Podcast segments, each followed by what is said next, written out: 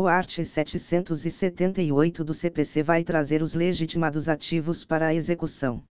Item credor. Item MP, caso haja interesse social ou interesse individual indisponível. Item espólio. Item herdeiros. Item sucessores do credor, ex, empresa que incorporou uma empresa que era credora. Item cessionário. Item subrogado. No caso do título executivo judicial, o CPC também dá legitimação ativa ao próprio devedor para iniciar a execução. Segunda legitimação passiva. No caso da legitimação passiva, via de regra, será item devedor, item espólio, item herdeiros do devedor, item sucessores do devedor o novo devedor, que assumiu a obrigação com consentimento do credor, também passará a ser legitimado passivo. É possível que a legitimação passiva venha a recair sobre o fiador judicial. Lembre-se que o fiador não tem débito, mas apenas responsabilidade, Haftung. Poderá também ser legitimado passivo o responsável do bem vinculado por garantia real ao pagamento do débito, bem como o responsável tributário. Terceira intervenção de terceiros na execução. A princípio, não se admite intervenção de terceiros na execução, com exceção de incidente de desconsideração da personalidade jurídica. Recurso interposto por terceiro. Arguição por preferência. Há uma modalidade ainda de intervenção de terceiros que é própria da execução, denominada de arguição por preferência. Essa arguição por preferência ocorre na petição de um dos credores que é protocolado em outro processo. Ou seja, o credor vai até o outro processo e argue a sua preferência no valor que será apurado com a alienação do bem que foi penhorado naquele processo. Essa preferência pode decorrer tanto da hipoteca judiciária como da realização da penhora. A arguição por preferência tem de ser empregada nos casos em que há vários credores, em execuções distintas, e o dinheiro recebido pela expropriação de um bem, por exemplo, vai ser distribuído e entregue aos credores, de acordo com as respectivas preferências, prelações. Dessa forma, cabe a terceiros estranhos ao processo peticionar informando essa situação de preferência ao juízo em que os bens foram expropriados, ou então este terceiro poderá requerer que o juízo faça comunicação ao outro juízo em que tramita a outra execução. Essa modalidade de intervenção de terceiros não gera deslocamento de competência, ainda que se trate de união.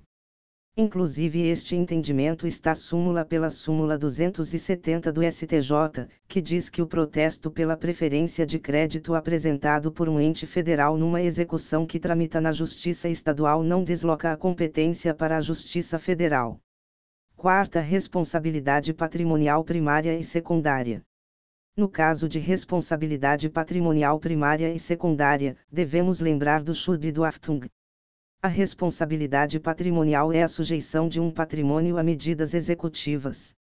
O art. 789 vai dizer que o devedor ou o responsável responde por todos os bens presentes e futuros, salvo restrições estabelecidas em lei, bens impenhoráveis. O CPC não fala mais em bens absolutamente impenhoráveis. Geralmente, quem tem o débito, Schuld, é o responsável pelo pagamento, tendo o seu patrimônio responsável pela obrigação. Normalmente quem tem o Schuld tem o Haftung. Neste caso, há uma responsabilidade patrimonial primária. No entanto, caso esteja numa situação em que um terceiro, apesar de não dever responder com o seu patrimônio pela dívida, não terá o Schuld, mas terá o Haftung. Neste caso, há uma responsabilidade patrimonial secundária. O exemplo clássico é o contrato de fiança. O CPC busca estabelecer as hipóteses de responsabilidade, ou seja, estará sujeito à execução de bens. Item sucessão singular de bem afetado ao cumprimento da sentença. Quando há um bem afetado ao cumprimento de sentença, mas o sujeito aliena este bem, estará alienando coisa litigiosa. Esse negócio jurídico não é oponível ao credor exequente, sendo ineficaz. Rodolfo Artman diz que este negócio é insensível ao credor exequente. E tem sujeição dos bens do sócio. Não se trata de desconsideração da personalidade jurídica, mas responsabilidade subsidiária do sócio. Pelas obrigações da sociedade, o sócio poderá ter responsabilidade subsidiária. Item responsabilidade do devedor, ainda que em poder de terceiros. Item estarão sujeitos à execução os bens do cônjuge ou companheiro, quando houver dívida contraída em prol da entidade familiar, independentemente do regime de casamento. Neste caso, quem está respondendo é o terceiro por uma dívida que foi contraída pelo devedor. Mas a lei traz uma justificativa, no sentido de que a obrigação foi contraída em prol da entidade familiar. Item ficam sujeitos à execução os bens do devedor que foram alienados ou gravados com ônus real em fraude à execução. Aqui, a alienação será tida como ineficaz. Item ficam sujeitos à execução os bens do devedor alienados em fraude contra credores, cuja alienação ou gravação com ônus real tenha sido anulada. Aqui, a alienação é anulável, devendo ser ajuizada a ação pauliana. Item ficam sujeitos à execução os bens do devedor responsável, nos casos de desconsideração da personalidade jurídica. V. Fraude de execução. Fraude à execução consiste no ato do devedor de alienar ou gravar com ônus real, ex, dar em hipoteca, um bem que lhe pertence, em uma das situações previstas nos incisos do art. 792 do CPC. A fraude contra a execução, além de causar prejuízo ao credor, configura ato atentatório à dignidade da justiça, art. 774. E do CPC. Fraude à execução é uma modalidade fraudulenta de alienação de bens extremamente grave. Ocorrerá quando há a transferência de um bem do devedor ou do responsável para um terceiro no curso de uma execução.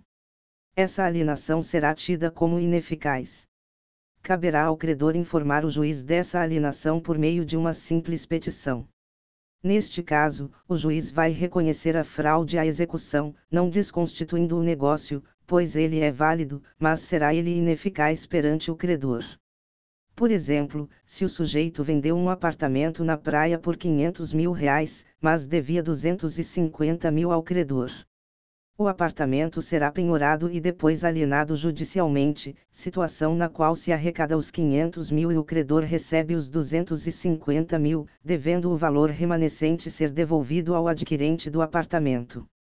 Isso porque o negócio jurídico é válido, mas só era ineficaz em relação ao credor.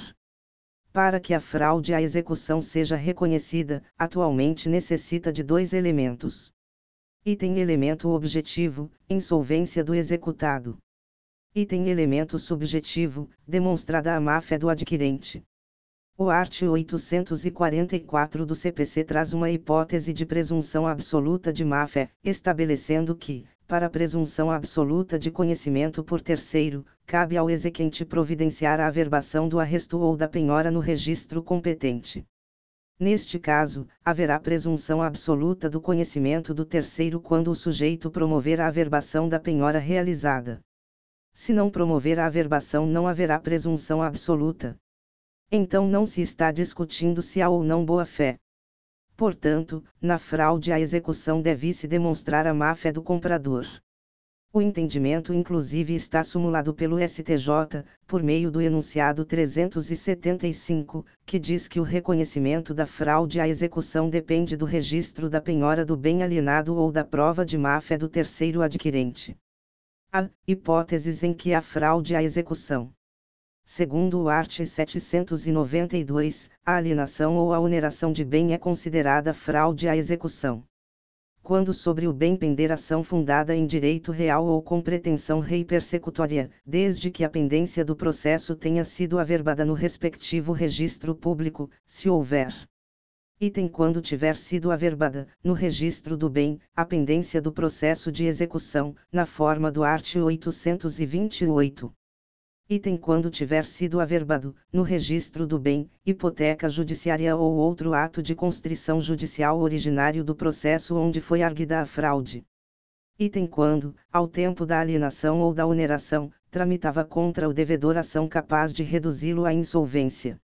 Item nos demais casos expressos em lei se o devedor alienou ou gravou com ônus real determinado bem praticando fraude à execução, esse bem continua respondendo pela dívida e poderá ser executado, poderá ser expropriado pelo credor. Veja que não é possível que ocorra fraude à execução se a alienação ou oneração ocorrer antes que a execução tenha sido proposta, tendo em vista que, para se falar em fraude à execução, é necessário que a execução tenha sido ao menos ajuizada. B. Termo inicial da fraude à execução.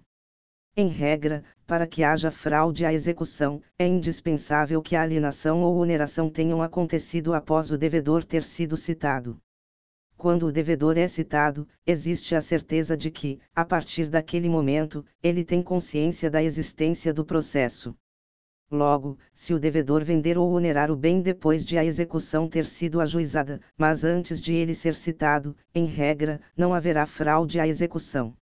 Fala-se em regra, pois, mesmo sem citação válida, haverá fraude à execução se, quando o devedor alienou ou onerou o bem, o credor já havia realizado a averbação da execução nos registros públicos, art. 828 do CPC.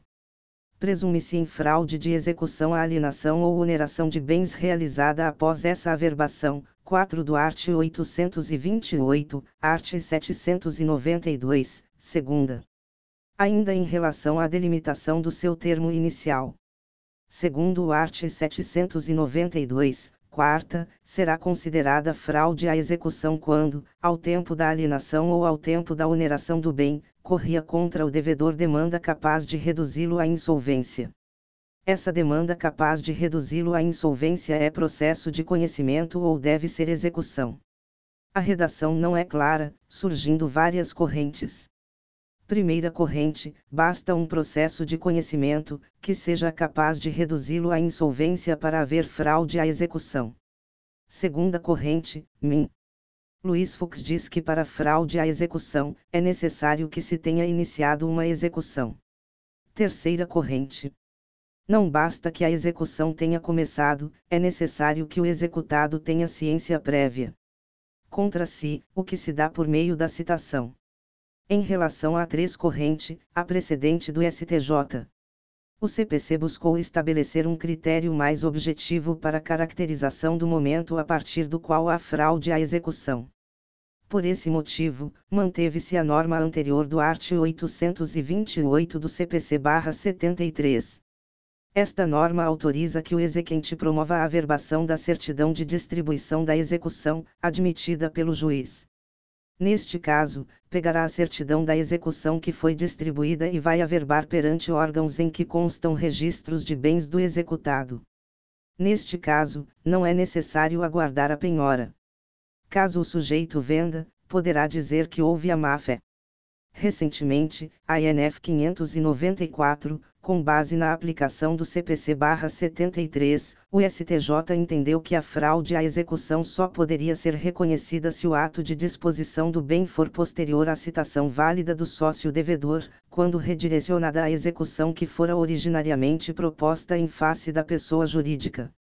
Es, havia uma execução tramitando apenas contra a sociedade empresária. Durante o curso deste processo, um dos sócios vendeu bem que estava em seu nome. Algum tempo depois, o juiz determinou a desconsideração da personalidade jurídica e o redirecionamento da execução contra o sócio. Esta alienação realizada pelo sócio não ocorreu mediante fraude à execução, isso porque, quando ele vendeu o bem, ainda não tinha sido citado. Com o novo CPC, este entendimento gerará polêmica. Isso porque o CPC-2015 traz uma nova regra, que não havia no código passado, afirmando que a fraude à execução tem como marco a data da citação da pessoa jurídica que é objeto da desconsideração. De acordo com o art. 792, 3. Nos casos de desconsideração da personalidade jurídica, a fraude à execução verifica-se a partir da citação da parte cuja personalidade se pretende desconsiderar. Desse modo, os efeitos da desconsideração deverão retroagir à data em que a pessoa jurídica foi citada no caso da desconsideração inversa, ou invertida, da personalidade jurídica, em que o juiz autoriza que os bens da pessoa jurídica sejam utilizados para pagar as dívidas dos sócios, deverá ser entendido que, primeiro, haverá a citação da pessoa física, que está sendo executada, depois, o juiz faz a desconsideração e determina a citação da pessoa jurídica. Logo, os efeitos da fraude à execução irão retroagir para a data da primeira citação, da pessoa física. O art. 828, 4, vai dizer que caso a averbação seja realizada, serão presumidos em fraude à execução a alienação ou oneração dos bens feitas após esta averbação. O art. 828, 1, vai dizer que o exequente deverá realizar essa averbação da certidão da distribuição da execução e deverá comunicar essa averbação ao órgão jurisdicional no prazo de 10 dias. C terceiro adquirente do bem fruto da fraude à execução. Ao mesmo tempo que se deve evitar a fraude à execução, é também necessário que se proteja o terceiro de boa-fé. Pensando nisso, o STJ afirmou o entendimento de que somente será possível reconhecer a fraude à execução se item ficar provada a má-fé do terceiro adquirente, ou Item C. No momento da alienação, o bem vendido já estava penhorado na execução e essa penhora estava registrada no cartório de imóveis, art. 844. Para tanto, o STJ editou a súmula 375, estabelecendo que o reconhecimento da fraude à execução depende do registro da penhora do bem alienado ou da prova de má-fé do terceiro adquirente. O ônus de provar que o terceiro adquirente estava de má fé dependerá se o bem adquirido pelo terceiro era sujeito a registro ou não. Item bem adquirido pelo terceiro era sujeito a registro público para averbar processo de execução ou de constrição judicial, ex, bens imóveis no registro de imóveis e os automóveis no Detran. Se o exequente fez a averbação no registro informando que havia uma execução contra o proprietário do bem ou uma constrição judicial, ex, penhora, sobre a coisa, neste caso, a má-fé do adquirente é presumida pelo registro público. Se o exequente não fez a averbação no registro, neste caso, o exequente terá que comprovar a má-fé do adquirente. Item bem adquirido pelo terceiro era sujeito a registro público para averbar processo de execução ou de constrição judicial, ex, um quadro, uma joia, etc. Nesta hipótese, o terceiro adquirente é quem terá o ônus de provar que adotou as cautelas necessárias para a aquisição, mediante a exibição das certidões pertinentes, obtidas no domicílio do vendedor e no local onde se encontra o bem. Se não provar, será reconhecida a fraude à execução e ele perderá o bem. Isso porque, se o terceiro adquirente não fizer a comprovação de que tomou tais cautelas, será presumivelmente adquirente de má-fé, e o juiz declarará a fraude à execução. D. Registro de penhora e averbação. Como se sabe, penhorar significa apreender judicialmente os bens do devedor para utilizá-los, direta ou indiretamente, na satisfação do crédito executado. A penhora ocorre depois que já existe execução em curso e o executado já foi citado e não pagou.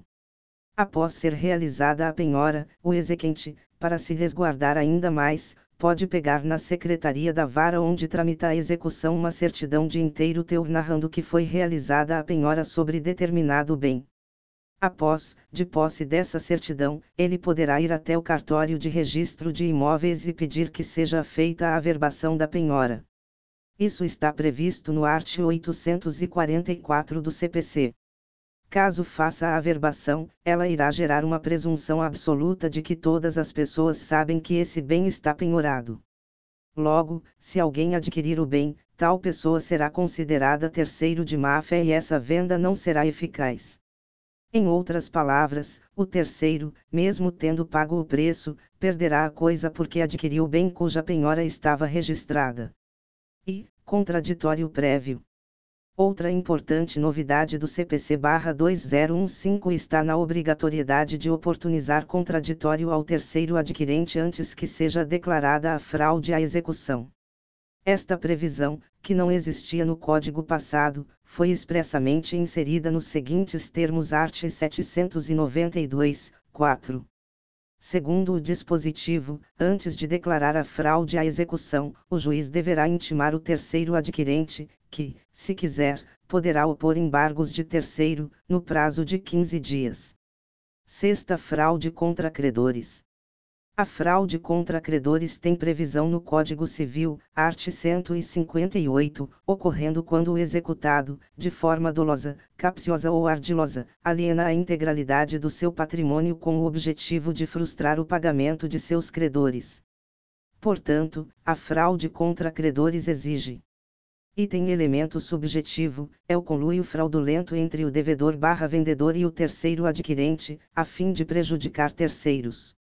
Item elemento objetivo, é a diminuição do patrimônio do devedor ao ponto de reduzi-lo à insolvência. Se o ato de alienação é praticado a título gratuito, o conluio fraudulento será presumido. Só pode ser reconhecida a fraude contra credores no bojo de conhecimento, denominado de ação pauliana. Essa ação é proposta em face do devedor que vendeu o bem e em face do terceiro que adquiriu, sendo hipótese de litisconsórcio passivo necessário. Apesar de parte da doutrina entender que a fraude contra credores seria caso de ineficácia da alienação, a verdade é que o Código Civil consagram que a fraude contra credores torna o negócio anulável.